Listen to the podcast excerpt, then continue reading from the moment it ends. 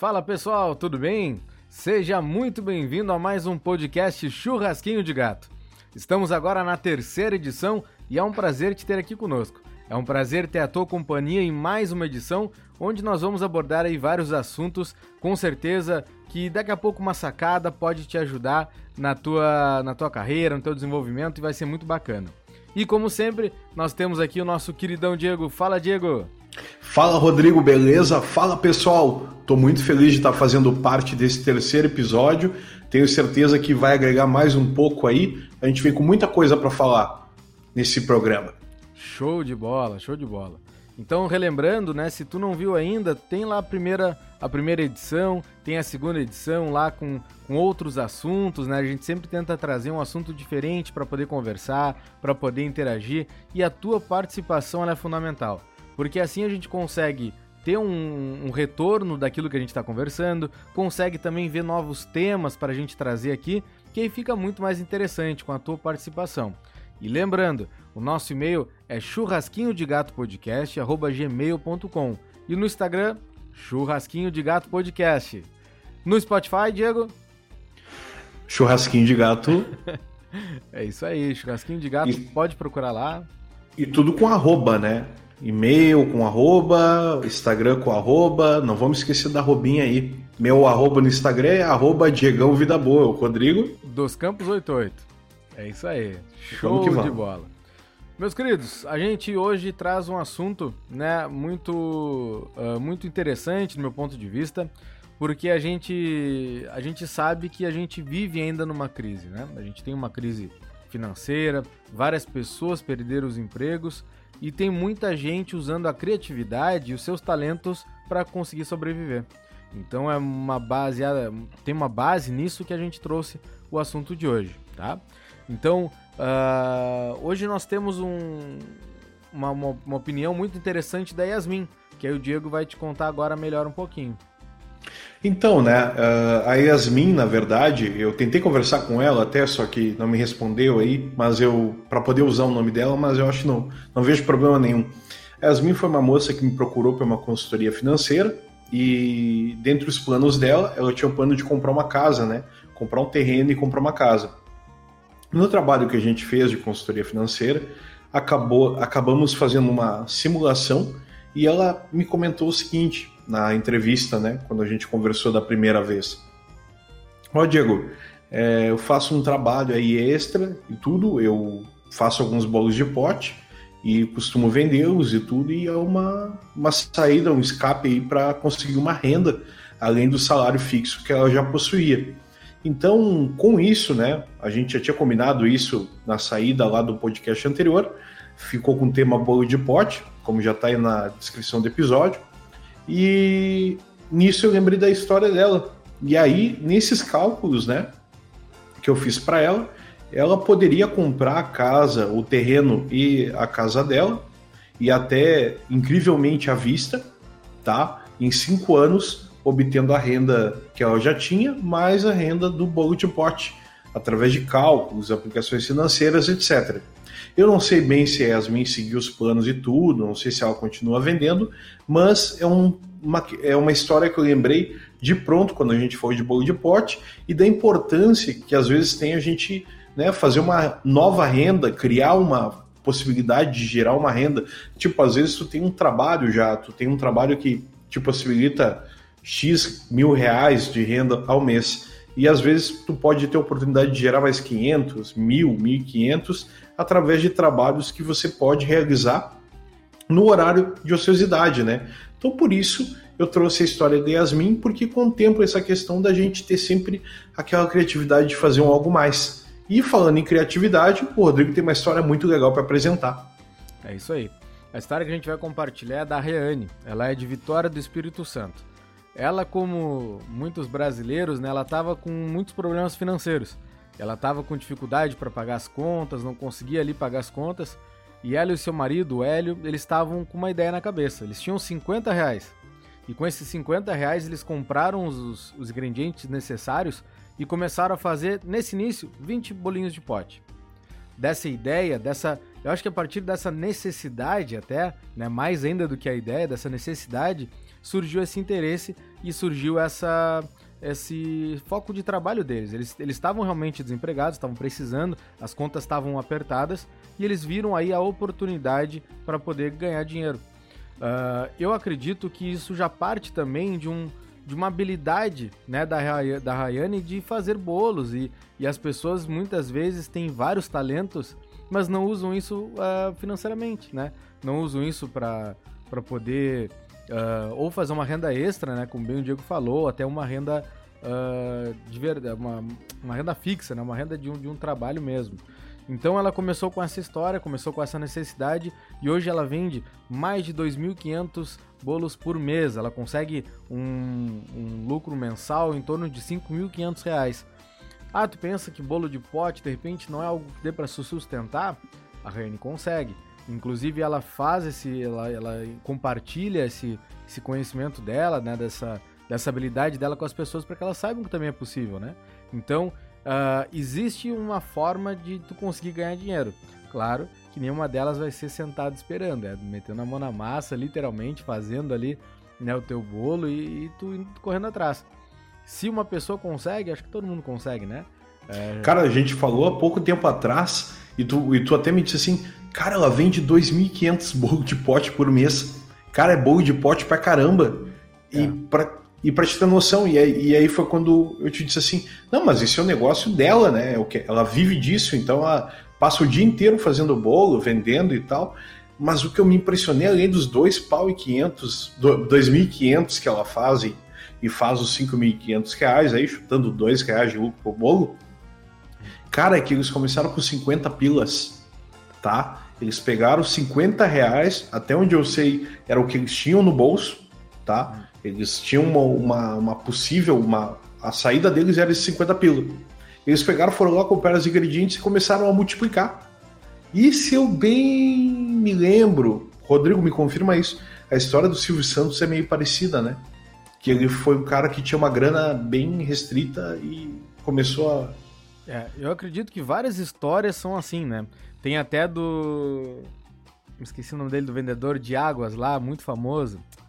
Esqueci o nome dele. Ah, o Rick Chester. Esse mesmo, ele também. São histórias de pessoas que começaram com o que tinham. Mas o pensamento delas não era o que elas tinham, no que elas poderiam ter. E elas foram crescendo e foram adquirindo e foram construindo, né? Uh, muitas pessoas, elas, elas surgem assim, né? Então a gente não pode muitas vezes dar essa desculpa. Bah, eu não tenho condições, eu preciso comprar uma máquina de 5 mil reais para fazer. Não precisa. Precisa realmente tu ter o, o, esforço necessário. E no caso da Rayane, inclusive, ela comenta uma dica que ela dá que é necessário não ter vergonha. Ora, ela pode ser uma baita boleira, ela pode fazer um doce maravilhoso, mas se ela não tiver a, a, a disposição de sair atrás para vender as coisas, para poder ter o um sorriso no rosto e convencer as pessoas de que elas podem provar aquilo ali, podem provar o bolo dela e depois comer de novo, é fundamental, né? Tu não pode apenas apenas ser um fabricante do produto, tem que vender também, tem que fazer toda a parte do negócio. Então isso é um grande desafio. Isso é até uma coisa que eu ia comentar. É, talvez a gente fale dos programas mais na frente, quando a gente tiver se aprofundado um pouco mais, é a questão dos múltiplos, porque dependendo do teu ponto nessa escalada de empreendedorismo, num primeiro momento tu não enxerga o potencial dos múltiplos, mas a partir de um certo momento tu vai ver e, e todo empreendedor tem essa visão lá, né, depois de um certo tempo, que o dinheiro não serve mais para ficar parado e, ou colocado em alguma aplicação ou daqui a pouco sendo gasto em besteira. Todo o dinheiro que tu vai pensar é em reinvestir e gerar múltiplos, porque aí esse dinheiro que tu vai reinvestir, ele vai tirar mais dinheiro e por aí vai. Então, eu só estou falando meio por cima porque é um tema meio complexo de se tratar, mas hoje a gente vai falar de uma coisa que eu gosto muito, que é produção. Falou da Rayane aí e tudo, e essa questão do bolo de pote vem muito a calhar, porque às vezes o que eu vejo muita dificuldade é em relação às pessoas a calcularem, né, Rodrigo? Então, as pessoas têm muita dificuldade em calcular, entender qual, quanto custa o preço do seu produto e, e também vem nesse, né, né nesse, nesse acompanhamento a questão de pensar qual é a margem de lucro que eu tenho, quanto eu vou cobrar por isso aqui, e isso é um ponto bem interessante que a gente vai discutir ao longo desse episódio, mas ao mesmo tempo é muito interessante a gente abordar esse assunto que é tabu para muito empreendedor. Eu tenho até uma coisa para falar mais lá na frente, mas que combina totalmente com essa história de custo, de como vou produzir, quanto vou cobrar, qual o meu custo, qual o meu lucro. Mas vamos chegar lá, né, Rodrigo? É isso aí, vamos, vamos junto. Né? E, e uma das coisas também, uma das, uma das dicas né, que, que a Rani também dá nesse, uh, nesse depoimento dela, enfim, é de que tu precisa acreditar. Parece uma coisa muito óbvia, né? Tem que acreditar. Mas é claro que tem que acreditar. Imagina que tu faz e. Ah, se vender, vender. Cara, tu já começa vencido, né? Tu tem que realmente, olha, eu vou voltar para casa quando eu vender tudo. Eu não quero voltar para casa com, com doce, não. Eu quero vender tudo. Isso, isso vai moldando o teu caráter empreendedor também, né? De tu realmente colocar uma meta, nem que seja uma meta por dia. Olha, hoje a minha meta é vender tudo. E eu não vou desistir até lá. E isso aí faz com que realmente as pessoas consigam chegar em lugares que elas nunca chegaram.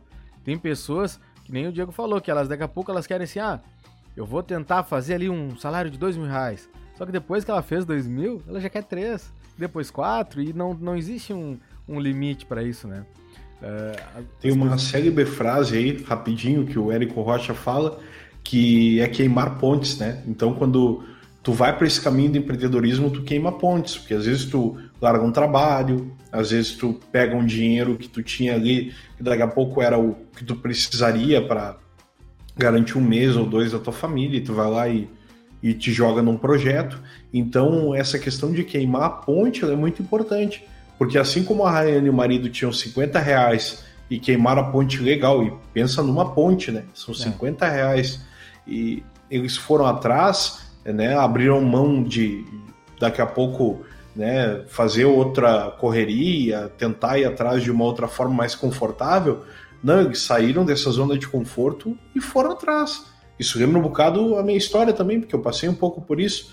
Quando eu saí, eu fiquei, fiquei muito pouco tempo na última empresa, então não tinha muito dinheiro para viver por muito tempo. Eu peguei um empréstimo lá bem louco, né? Peguei o dinheiro lá e disse assim: ah, eu vou ficar com esse dinheiro até enquanto eu conseguir aguentar. Tomara que a minha empresa fature até então.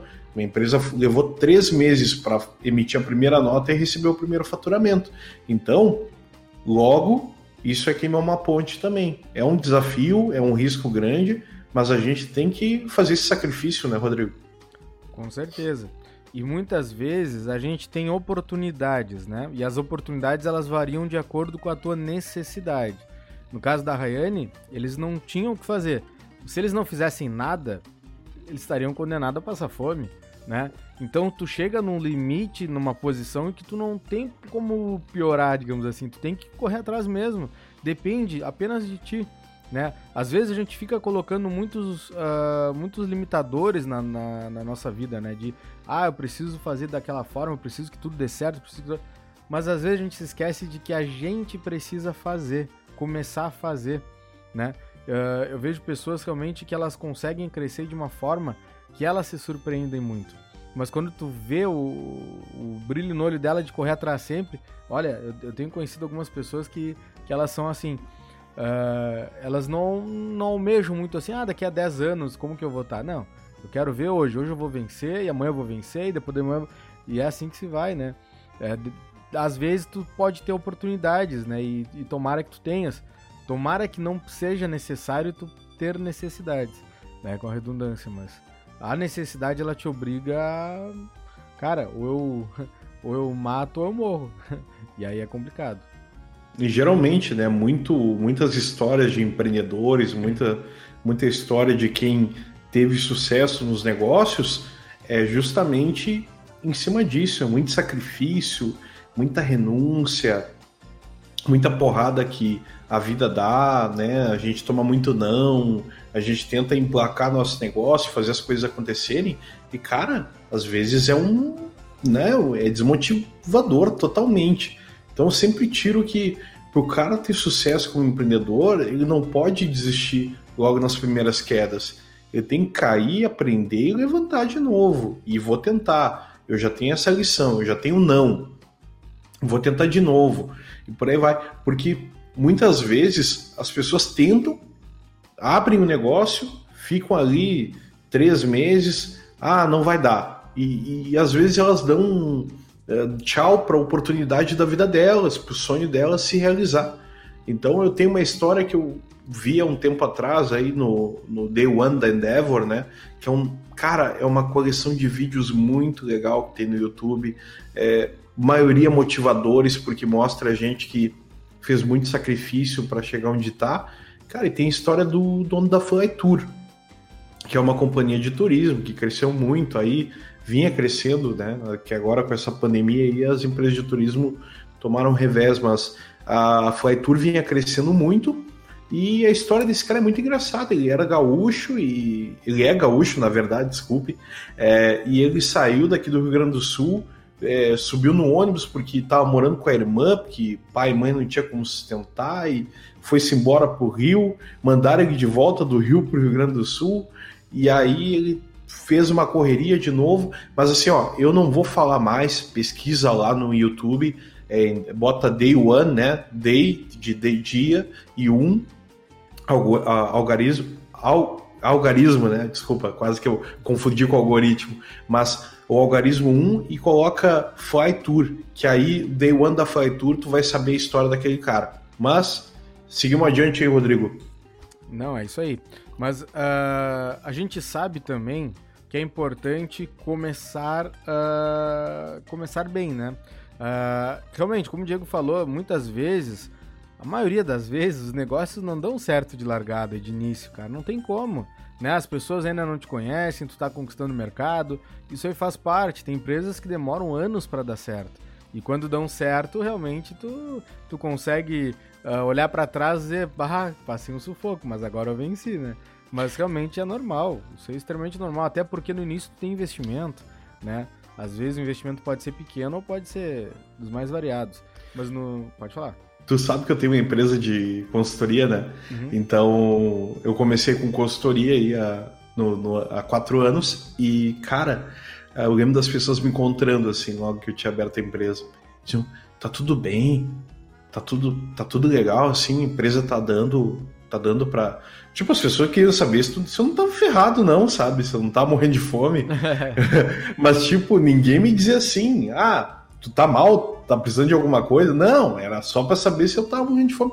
Porque assim, cara, depois que tu faz essa escolha, ninguém vai ir lá e tirar um, um troco do bolso e te ajudar. É muito difícil. Então, assim, é, todo mundo acha que ir para o caminho do empreendedor, do empreendedorismo, é meio que um suicídio, né? Para a maioria das pessoas é. é. A maioria das empresas dura muito pouco, né? Tem estatística, dura menos de dois anos, né? Mas eu lembro muito disso aí, das pessoas chegarem para mim, e aí, tá dando? Sabe? Uma coisa assim, ó, como se a pessoa dissesse assim, pá, esse cara tá ferrado, esse cara tá apavorado e, velho, assim, ó, depois de seis meses do negócio, eu tava lá com, com uma sala no, no melhor prédio de negócios aqui da cidade, prédio mais novo e tudo. E mesmo assim as pessoas continuavam me perguntando. E eu disse assim, cara, não tô entendendo, porque é sinal que a gente tem que passar, tem que passar fome, tem que passar mal.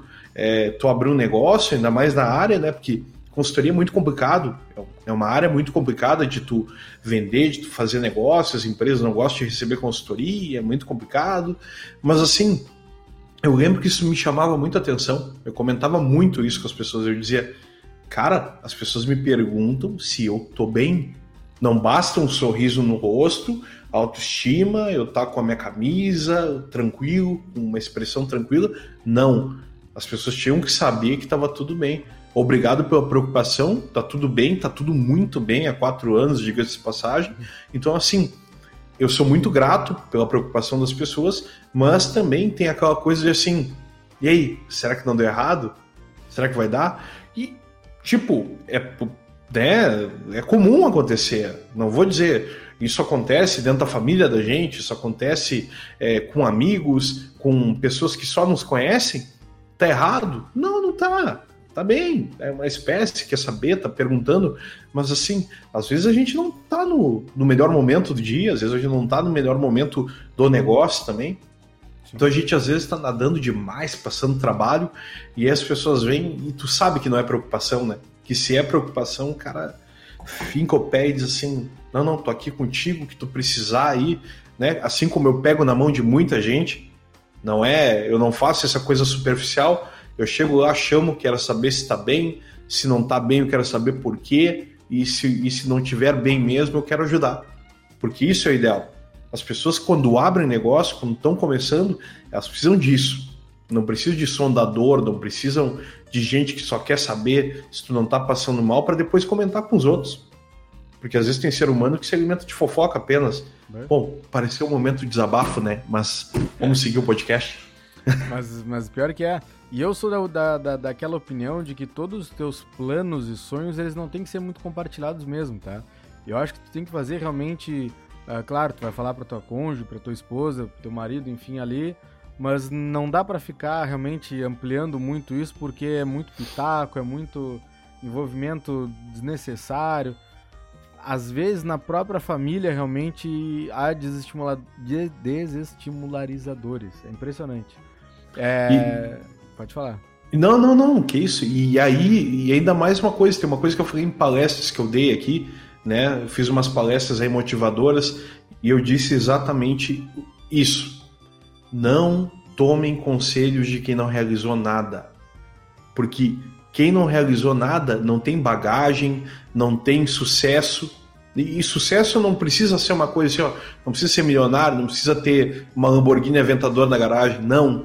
Cara, sucesso é simplesmente tu poder ter feito algo, ter deixado tua marca na história. É só isso. Por menor que seja tua marca, tu deixou, tu escreveu alguma coisa. Então, assim, sempre tomem cuidado com quem está aconselhando vocês.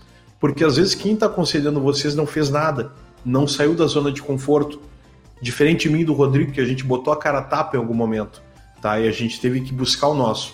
Então, assim, sempre tomem cuidado com quem está dando conselho para vocês, porque tem muita gente que não realizou nada, e isso inclui, às vezes, o próprio pai e mãe da gente, tá? Que às vezes quer dar um conselho e não está apto para isso. E às vezes é bom a gente pegar e fazer um estágio não remunerado e lá ouvir alguém que teve sucesso estágio não remunerado é uma brincadeira, né? Mas conversar com alguém que teve um relativo sucesso para saber se essa pessoa, o que ela faria naquele momento, se ela pararia, se ela continuaria, para avaliar o teu momento. Porque às vezes é bom a gente botar o rabinho entre as pernas para ter um aprendizado legal na vida.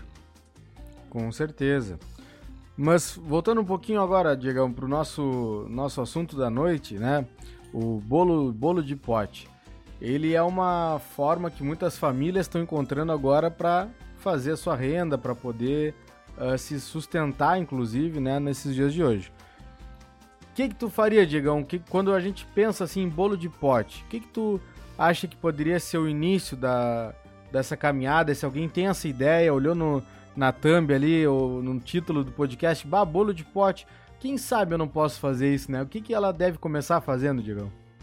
Beleza, vamos lá. Vamos fingir que é o Diego que está querendo fazer bolo de pote, tá? Primeiro, o Diego não sabe fazer nem o bolo básico. nem o bolinho de laranja o Diego sabe fazer, tá? Então o que, que o Diego vai fazer? Tem conteúdo pra caramba na internet, tem coisa pra caramba no YouTube. Eu te digo uma coisa: nesse isolamento que a gente fez, eu aprendi a cozinhar. Muita coisa que eu não tinha ideia de como ia fazer, eu ia lá no YouTube, buscava videozinho, aprendia e fazia. Coisa mais simples. Então, assim, ó, deve ter conteúdo pra caramba de bolo de pote. Esses tempos eu ouvi falar que até tinha gente que vendia curso de bolo de pote. Tem. Deve ser um bolo de pote super especial. Então, daqui a pouco vale a pena pagar para te reproduzir localmente. Mas, seguindo por essa linha aí, eu começaria aprendendo a fazer o bolo de pote e, ao mesmo tempo, o que, que eu pensaria? Né, eu pensaria em dois, três pilares aí para começar o meu negócio.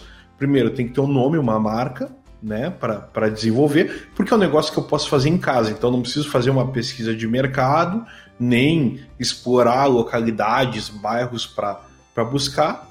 Então eu primeiro olharia essa questão do, da minha marca, do meu nome, de como eu vou me apresentar. Eu gosto muito do Instagram, é uma rede maravilhosa. Depois eu olharia para a parte de custos, né? Que é uma coisa que a gente vai abordar aí. Eu sei que tu vai falar, então não vou falar, não vou entrar nela ainda. E principalmente eu veria se eu tenho equipamento, ferramenta e tudo para reproduzir isso em quantidade. Porque não basta eu fazer seis bolos de pote. Tirando aí pela margem da Rayane, ela ganha dois, dois pila, 2,50 por bolo de pote. Com seis eu ganho 15 reais por dia. Não tem como eu viver disso. Talvez até tenha, mas eu preciso de mais quantidade para render mais. Então, negócios de produção, de fabricação, precisam de quantidade. Não pensa em fazer pouco, tu tem que fazer multiplicar muito para aquela margem virar uma lucratividade que tu deseja ter, dia, o mês, ao ano. Mas eu começaria por esses três pilares, Rodrigo: criação do nome e tudo, estrutura de marketing, depois a questão do de como fazer, né, de como de e a mesmo e depois a questão de como escalonar equipamento para criar quantidade, tá? Então começaria dessa forma. Exato. Eu, eu já acho que eu faria um pouquinho diferente. O que, que eu acho que eu faria? Por Primeiro... isso que eu te amo, Rodrigo. Por isso que eu te amo. Tu pensa diferente de mim. Não, isso é muito legal. É, mas cada um tem um jeito e é isso aí. É por isso que o podcast dá tão certo, viu? Por isso que eu gosto tanto de fazer o podcast contigo. É muito bom. Mas o que, que eu acho que eu faria primeiro? Antes de qualquer coisa, ver se eu sei fazer também. Isso é parecido contigo. Primeiro, eu sei fazer. Bah, eu não sei fazer, então vou aprender a fazer. Beleza. Tá. Agora que eu já sei fazer, eu consigo, uh, eu consigo ver perto da minha casa, na minha cidade, próximo, quem são as pessoas que fazem, aí eu consigo ter já algumas referências, né?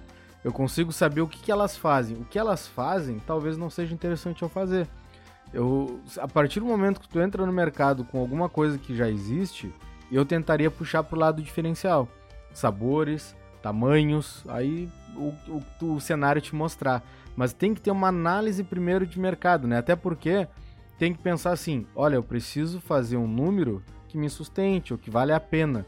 Então eu preciso realmente pensar direitinho da onde eu quero chegar, né? A Rayane mesmo lá, o marido dela vendia de bicicleta. Não tem nada de errado nisso, né? A gente pegar uma bicicletinha a pé, eu já vi gente levando em carrinho de feira. Não tem problema, isso aí é a estratégia que tu vai, tu vai definir como for melhor para ti. É a tua logística. E a logística. E a logística é muito pessoal, ela, ela parte das coisas que tu já tem em casa e tu tentar assim, ó, comprar o mínimo de coisas possíveis.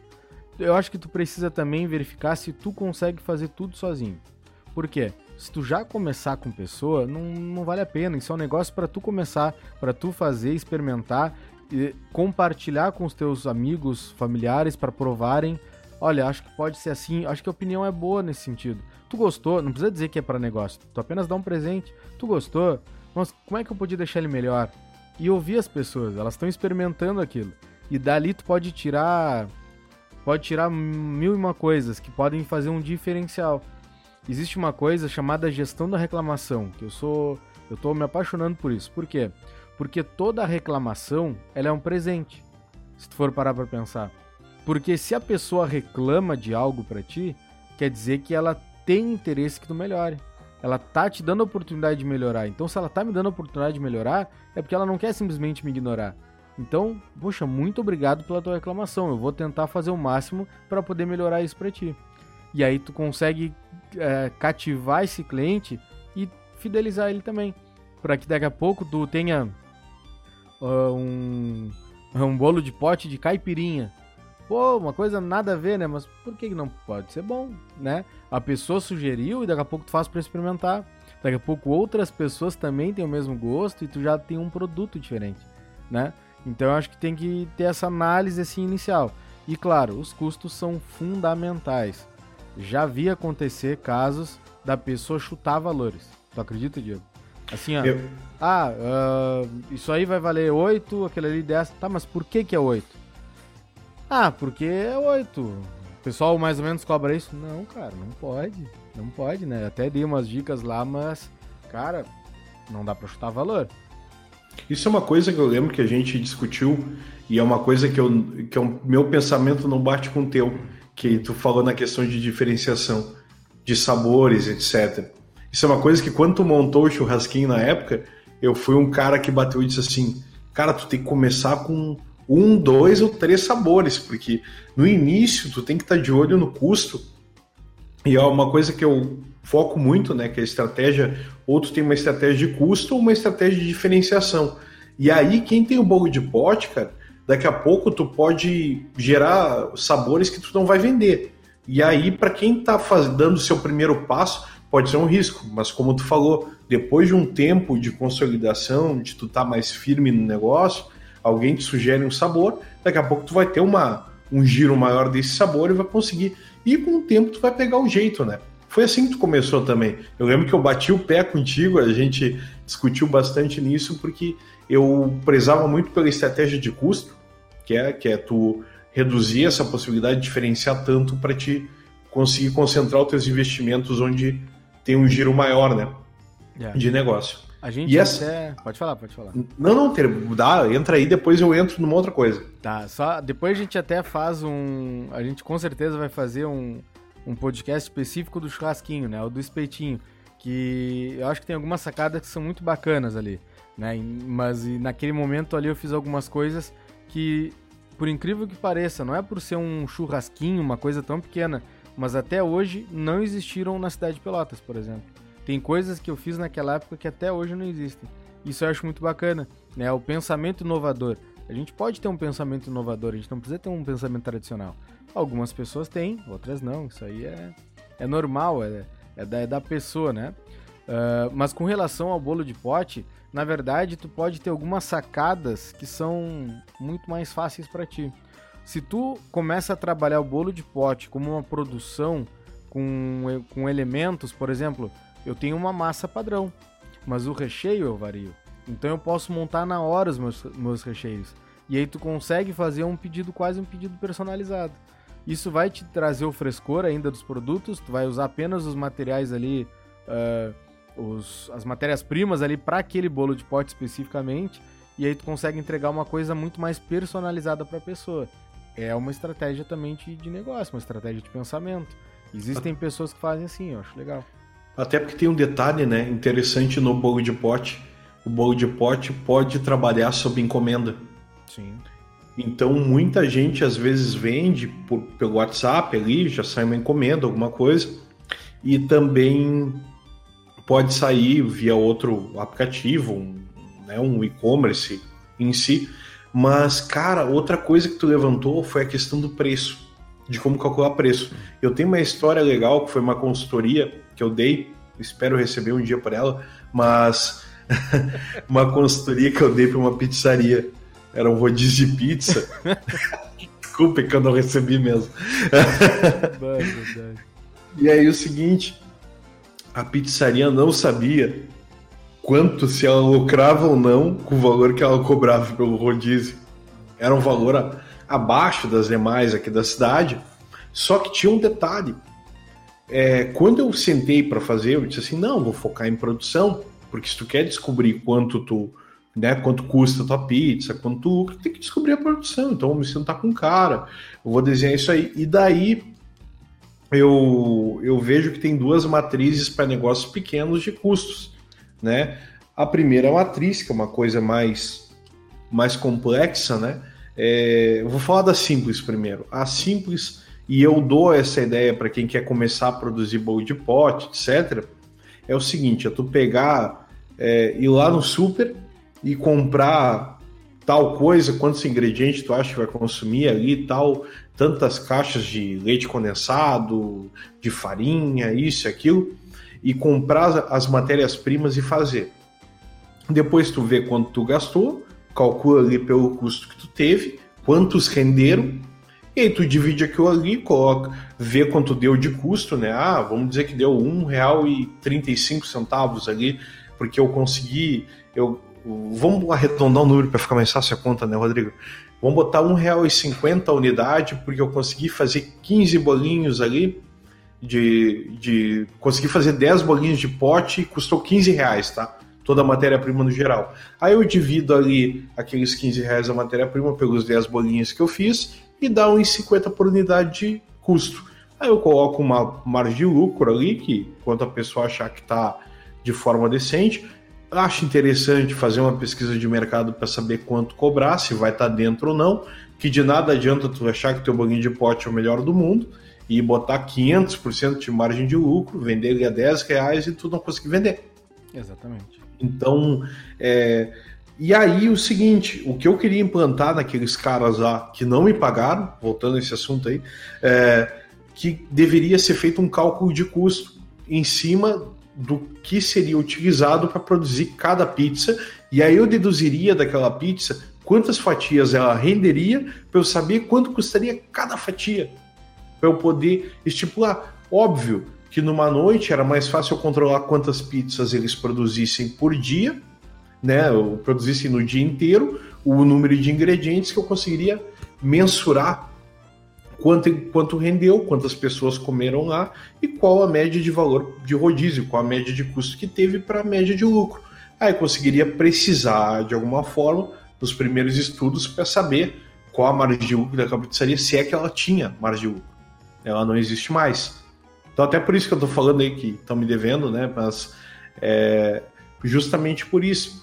Porque se tu não consegue precisar quanto custa o teu produto e quanto tem de lucro, tu já está começando totalmente errado. Chance de sucesso já se reduz um monte. Daqui a pouco tu tá pagando para trabalhar. Tu vê um monte de dinheiro entrar ali no teu negócio, né? Daqui a pouco, ah, a pizzaria abre de noite, né? A noite foi lá, rendeu 3, 4 mil reais aquela noite. Mas daqui a pouco tu gastou 13,500, 13 e aí tu já não vai pagar custo de energia, custo de produção, é, custo de mão de obra de pessoas, né? E não vai ter lucro. E aí o que, que adiantou? Rendeu, fez um baita do dinheiro, é girou um baita. Acontecer.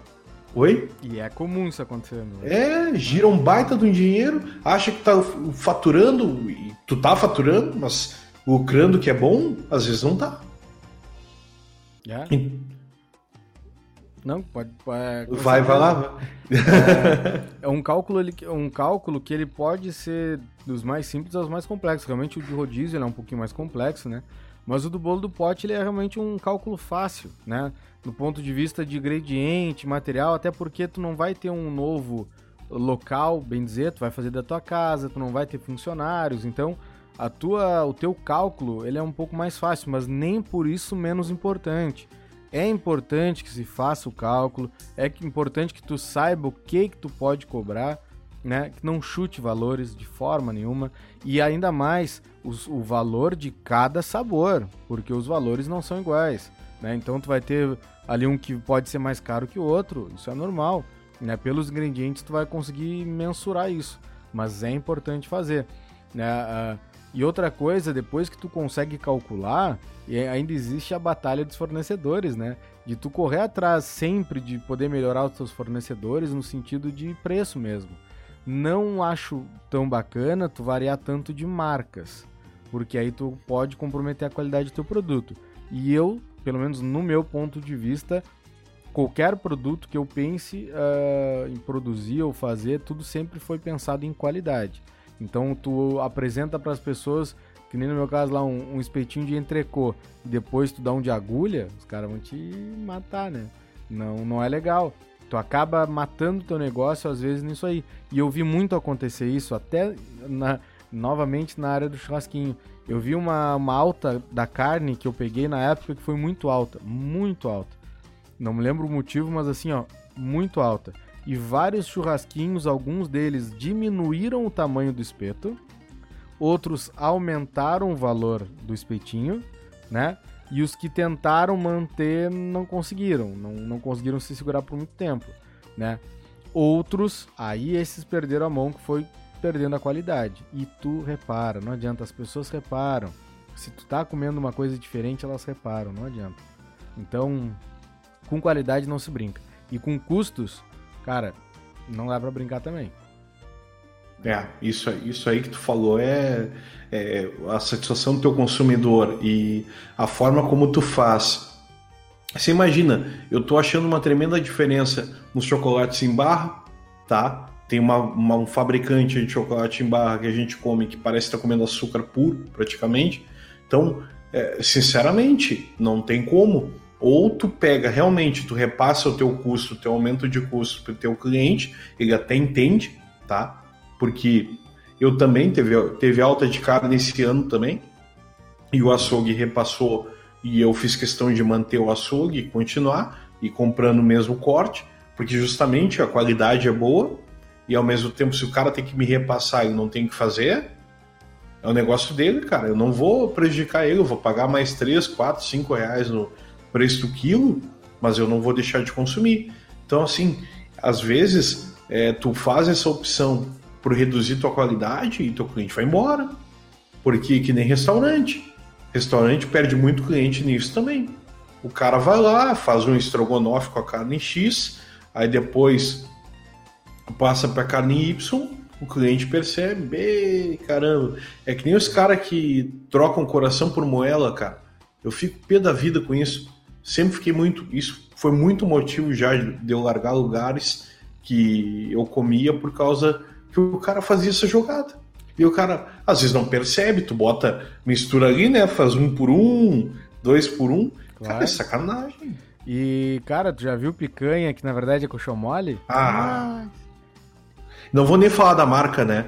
Porque é engraçado que os caras saem com esse troço é, etiquetado. Isso vem etiquetado do frigorífico. E as churrascarias ainda vendem, não, aqui a picanha. Cara, não, não vem com essa, não vem com essa. Dá, dá pra, bater na cabeça, né? dá pra bater na cabeça do cachorro com a picanha. Ah, tá louco, tá louco. não, tem, não tem comparação, mas é, é aquela coisa, né? Aí tem também a má fé, enfim. Mas no bolo do pote, a preocupação, no meu ponto de vista, ela tem que ser maior ainda porque não é um item essencial, não é uma coisa que as pessoas precisam comer todo dia. É uma coisa que dá prazer a elas, né? Uma satisfação de uma sobremesa, um doce e tal. Mas se as pessoas tiverem que parar, elas podem parar. Ao passo que carne não, carne tu vai comer. Eu aqui em casa mesmo a gente opta bastante pro frango, porco, né, que são carnes mais baratas e mesmo assim subiram também. Mas às vezes a gente alterna, né? Porque realmente os preços estão muito altos. Não sei como é que tá em Rio Grande, mas aqui em Pelotas tá, tá osso. Então... Não, isso quando o cara ainda tem a condição, né, Rodrigo, de comer, seguir comendo carne. É. Porque daqui a pouco o cara tem que ir pro ovo. O cara tem que ir pro ovo, o cara tem que. Né, tem que ir pro ovo, tá ok? Né? É tem que ir pro aí. ovo. É, então assim.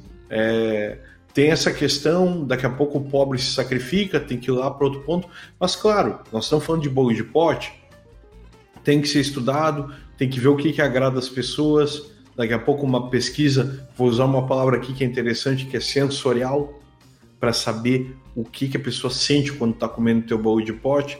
Porque, pô, tem bolo de pote que é muito gostoso, que tem um recheinho bom, que penetra a massa ali, mas tem bolo de pote que é um bolo seco também, pô.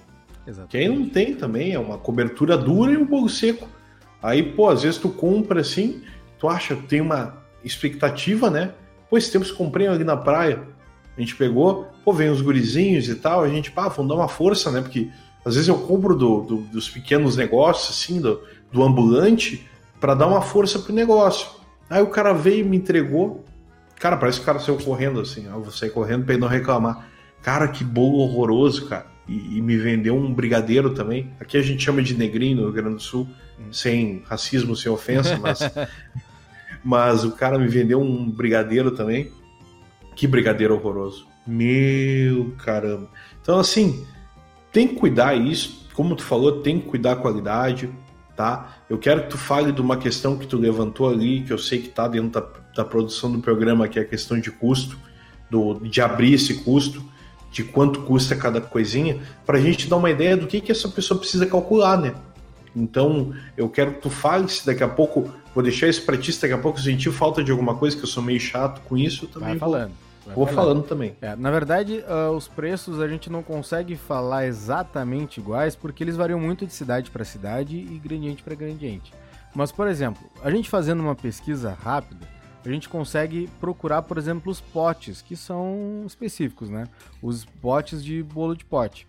Uh, numa, num cálculo bem, bem simples, assim, nós conseguimos achar potes a 70 centavos, 65 centavos. Aí entra a, a briga pelo, pelo fornecedor. A partir do momento que tu consegue fazer uma produção legal, tu consegue comprar uma quantidade legal. E aí assim tu consegue baratear os teus preços. Né? Não adianta, às vezes a gente tem que realmente fazer um esforço para conseguir um, uma quantidade um pouco maior, 100 potes, 200 potes, porque isso vai te gerar um lucro individual maior.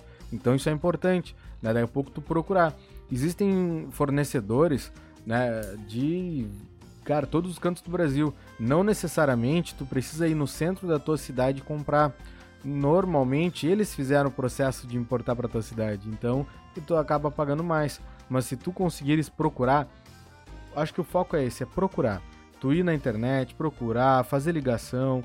Me lembro que no, no, no churrasquinho eu perdia muito tempo fazendo isso, mas eu consegui ir atrás de vários preços bacanas e, e alguns produtos inovadores na época. Então, se tu vai atrás ali, tu consegue baratear os teus preços aos poucos. Tu consegue produzir, por exemplo, um pote de 70 centavos. E aí tu compra os, os ingredientes ali do teu bolo e ele gera ali uh, dois reais de custo. Tu consegue, a partir dessa descrição dos itens que tu utilizou, tentar correr atrás de todos eles atrás de preços menores.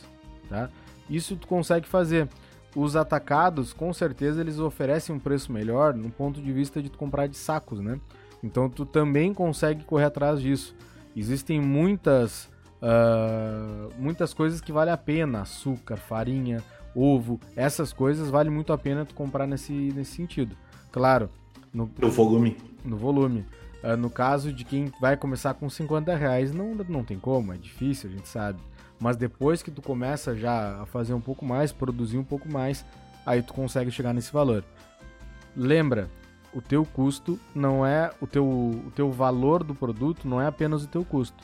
Tu tem que pensar também no tempo que tu usou para fazer aquela, aquele material, na tua energia elétrica, gás, enfim, porque no final do mês tu vai ter que pagar a conta de energia, tu usou ali uma batedeira, alguma coisa tu usou a mais, tu vai precisar trocar o teu gás com mais frequência. Então esse custo também tem que estar inserido. E eu, eu sugiro uh, eu sugiro realmente que tu faça essas pesquisas, tá? Uh, ah, para vocês terem noção, lá na época do, do churrasquinho eu trazia um produto de Minas Gerais. Não é muito perto, a gente está aqui em Pelotas, eu estou em Pelotas, né, no Rio Grande do Sul. Então a distância realmente é grande, mas compensava mesmo com o valor do frete. O então, que, que era? Um queijo? Não, eram as embalagens. As embalagens. Achei. Queijo Minas, né? Sei lá. Não, queijo era daqui. Tem coisas que precisam ser frescas. Quanto mais frescas, melhor. E aí não adianta, tu tem que ir aqui, aqui mesmo buscar as coisas. Se tu vai trabalhar com morangos, frutas e coisas, precisas ir numa feira, num local onde tenha produtos mais frescos. Se o teu supermercado ele tem os produtos mais frescos, pode ir. Mas não te esquece que tem vários que importam de muitos lugares longe e trazem os produtos já num estágio mais. Uh, mais durinho, vamos dizer assim, não tão bons, né? Sempre num produtor local, tu vai achar ali numa feira, até no feirante, coisas de muita qualidade. E aí tu consegue agregar valor ao teu produto, porque tu vai ter produtos de extrema qualidade. Então tudo isso faz parte da tua entrada de custos, tá? Depois que tu conseguir fazer esse cálculo, aí tu consegue mensurar quanto que tu pode pegar de lucro. Não é, não é loucura tu pensar em mais de 100% de lucro, não tem problema. Tu tem que realmente fazer uma análise do que, que as pessoas estão pagando hoje. Porque tu quer ver uma coisa?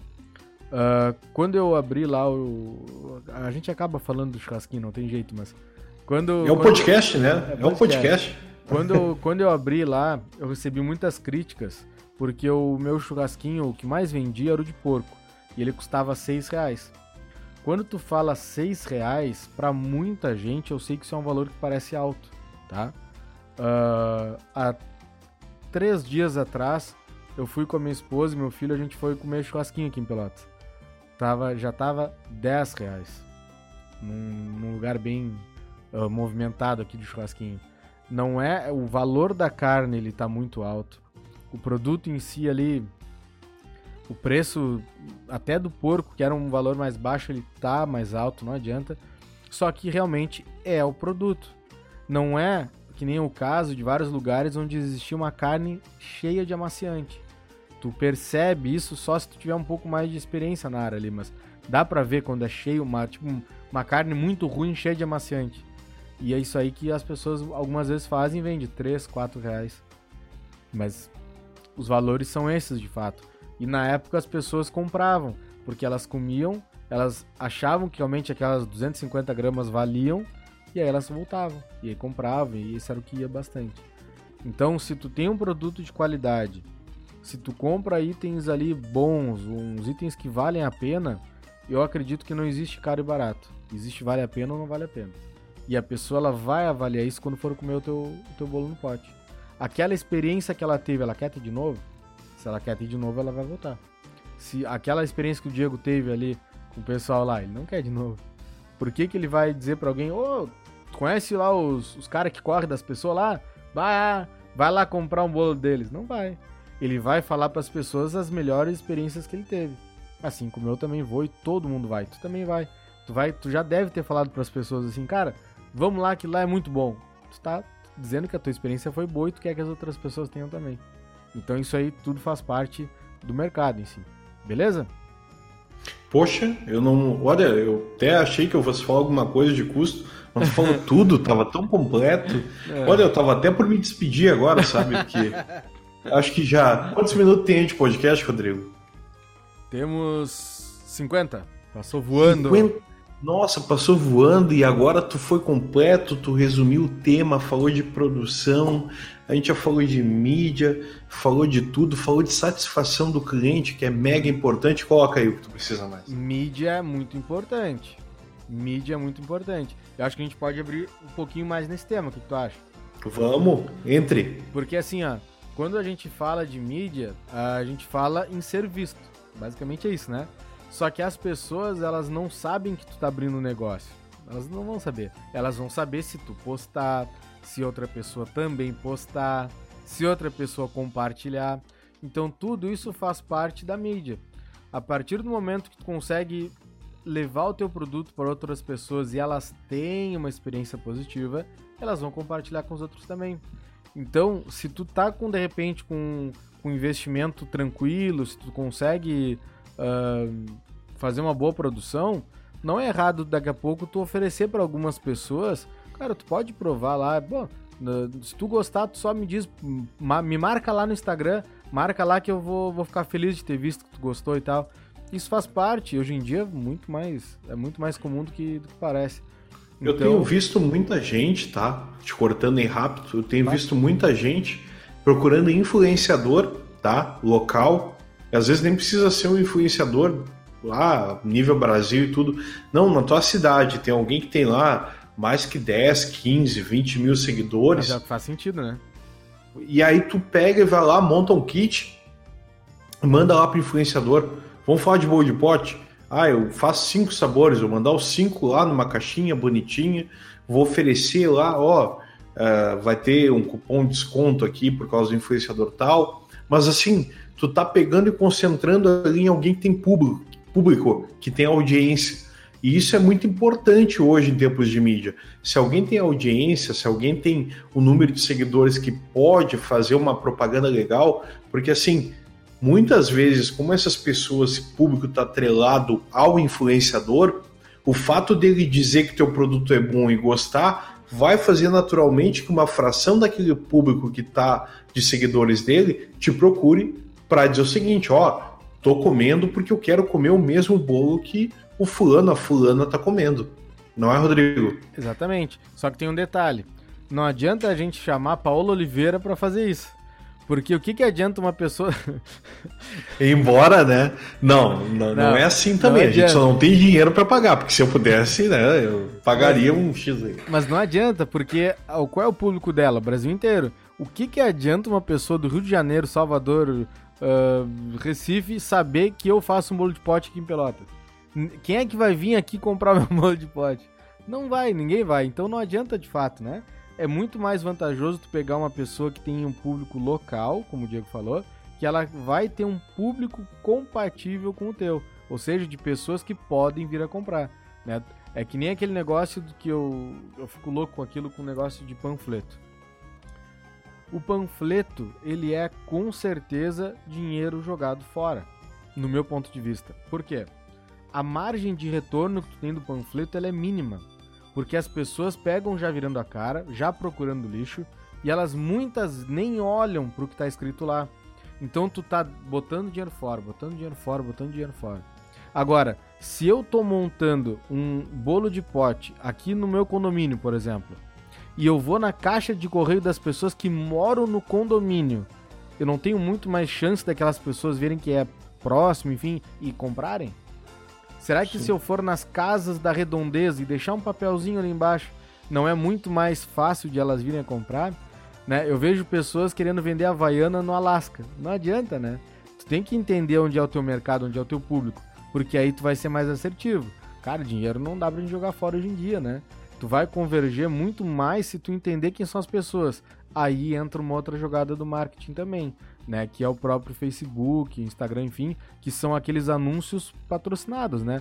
O AD, aquele, é, é a, tua, o teu filtro que tu consegue mensurar dentro da plataforma. Por exemplo, eu consigo fazer um anúncio que ele vá apenas para mulheres de 30 a 50 anos que gostam de doces.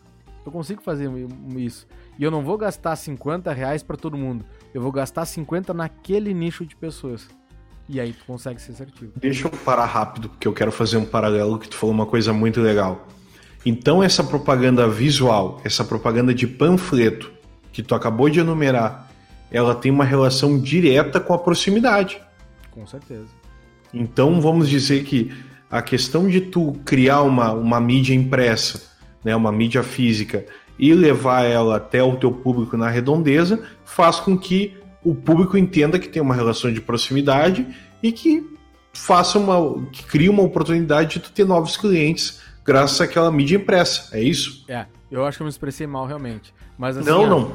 É que... Eu só quero que tu. Eu só quero destacar essa é. relação, porque eu achei muito interessante. Eu não tinha pensado nisso. Isso é um ponto que tu levantou que é bem interessante para quem está começando o seu pequeno negócio. Porque hoje em dia, quando eu pensei, eu pensei em calçadão, pensei em carro, sabe? Tu para na sinaleira e vem as pessoas te entregarem as coisas.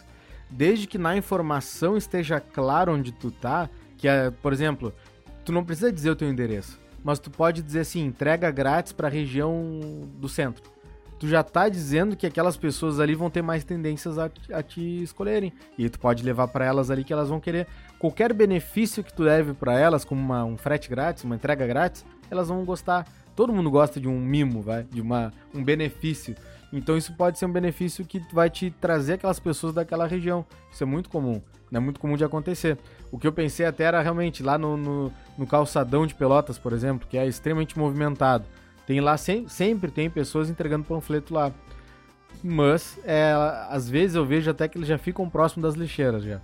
É impressionante. As pessoas já pegam aquilo ali, já colocam no lixo mesmo e não e não absorvem aquilo que a pessoa investiu o dinheiro, né? Tu não, tu não consegue ser tão assertivo naquele momento. Né? É, tu, converge, tu converte muito poucas pessoas ali, pouquíssimas pessoas.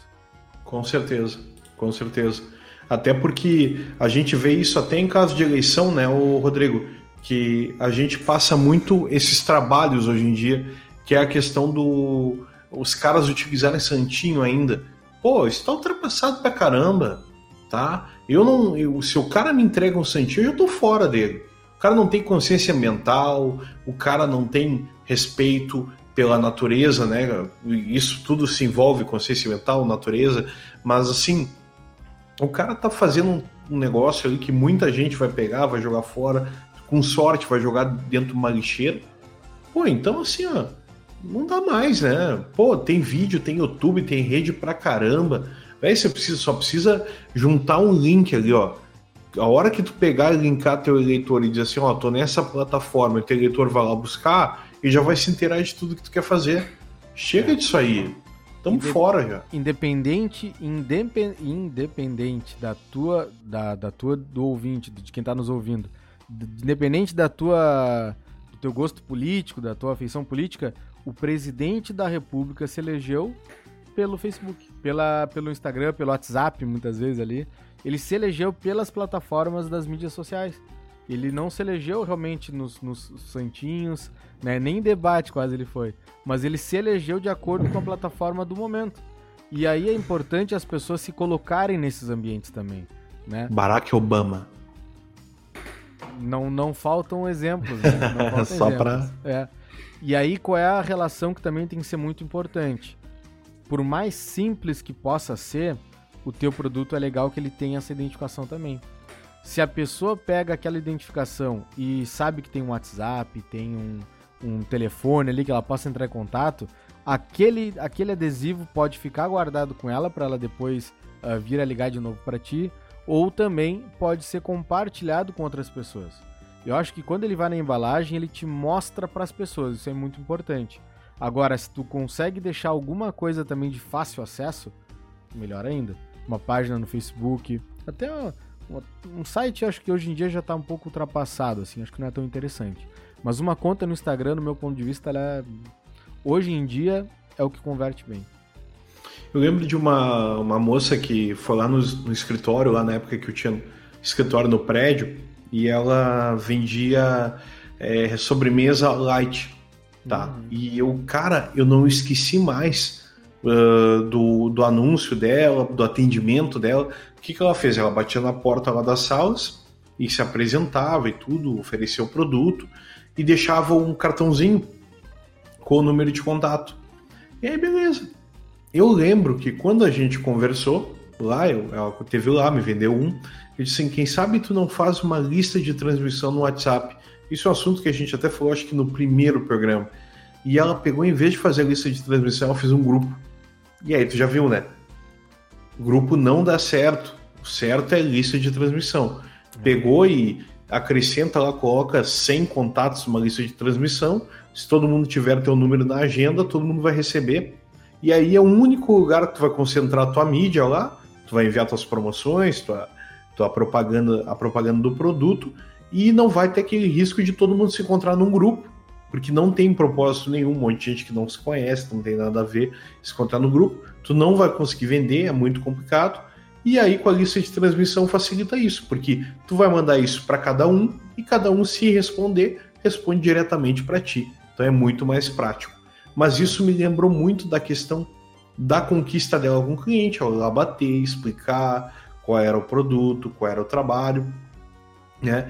Então isso chamou muito atenção e eu não esqueci mais daquela propaganda, todos esses tempos, até no último verão ela estava na praia vendendo o produto dela. Eu disse: "Ah, pois é, eu já comprava de ti lá, comprei mais uma vez ali na beira da praia". Então assim, às vezes a impressão que tu deixa, às vezes essa marca de tu ter feito um trabalho legal de conquista do teu cliente, apresentar teu produto, faz toda a diferença também.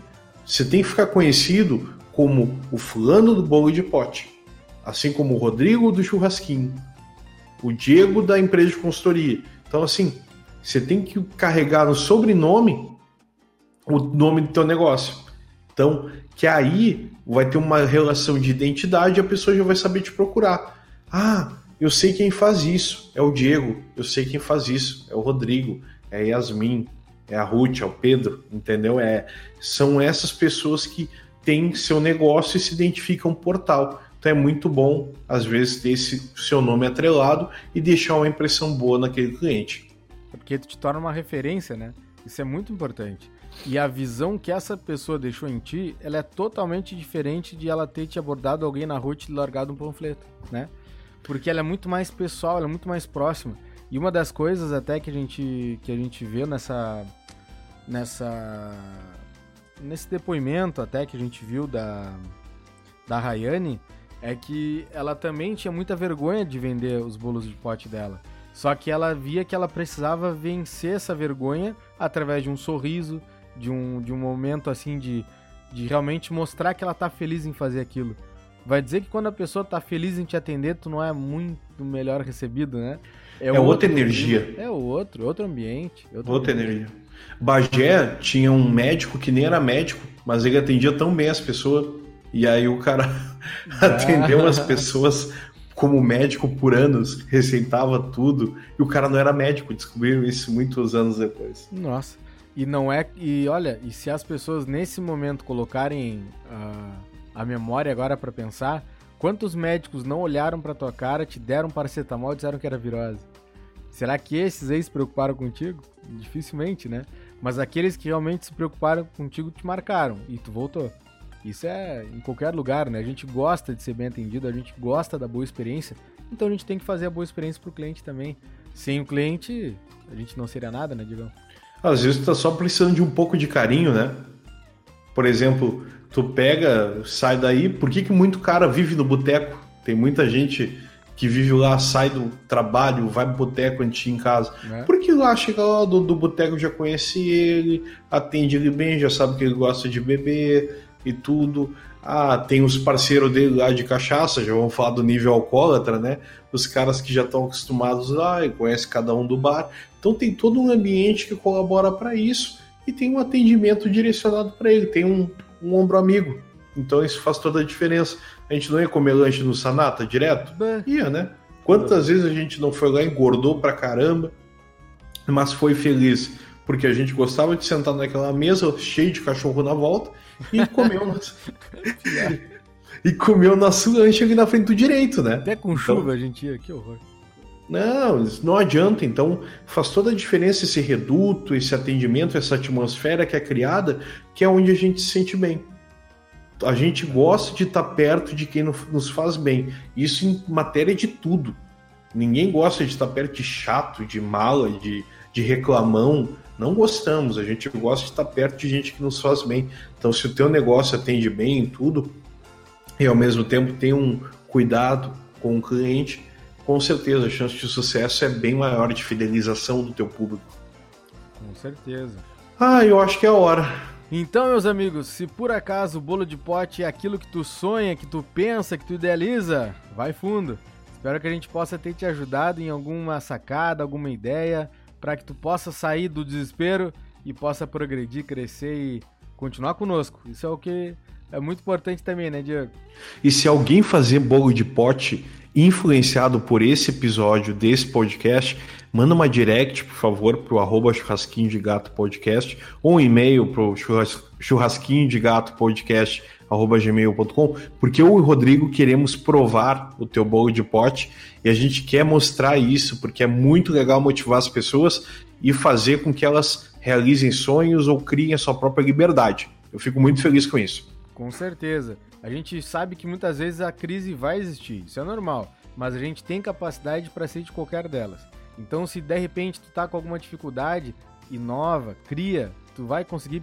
Primeiro te capacita e tu vai atrás, que aí tu vai conseguir ter resultados com certeza brilhantes, tá bem?